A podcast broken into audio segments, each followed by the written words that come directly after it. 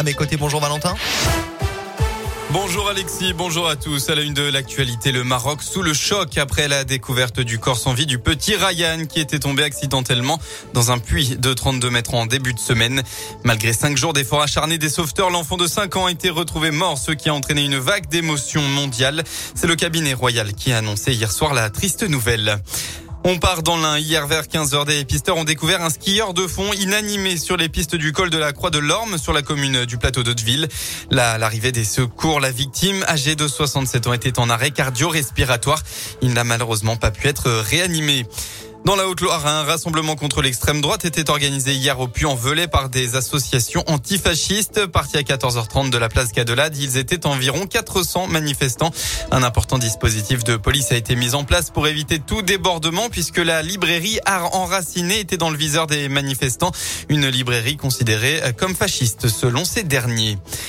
Clap de fin pour le festival du court métrage. C'est le film français Le Roi David de la réalisatrice Lila Pinel et le film australien Mate de George Alex Nagel qui ont euh, remporté hier les grands prix des jurys du 44e festival international du court métrage de Clermont-Ferrand.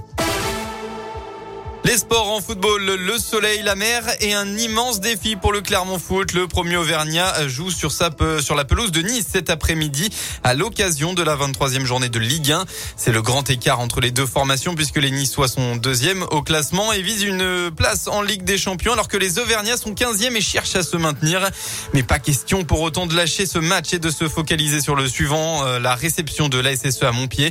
C'est le message que veut faire passer l'entraîneur Pascal Gastien à ses joueurs. Faut qu'on parte dans l'idée de, prendre des points sur tous les matchs. On ne peut pas nous se permettre de faire des impasses sur les matchs parce que l'adversaire semble meilleur que nous. Il faut absolument qu'on continue à, avoir cette ambition-là de prendre des points partout.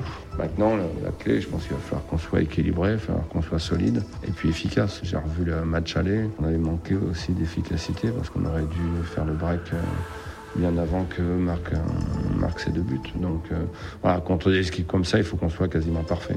Nice Clermont Foot, coup d'envoi à 15h.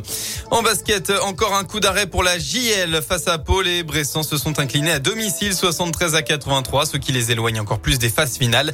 Même son de cloche du côté de Rouen qui se déplaçait sur le parquet de Cholet, défaite 80 à 76. On passe à la météo de, pour votre dimanche. Une perturbation nuageuse va venir s'installer par l'ouest hein, sur toute la région au fil de la matinée. Une perturbation qui devrait même amener des averses en début de soirée. Le vent sera lui aussi présent dans le Puy-de-Dôme, puis dans l'Ain et la Loire en fin d'après-midi. Des rafales jusqu'à 60 km heure par endroit. Côté Mercure, eh bien, il fera au maximum dans la journée entre 6 et 10 degrés.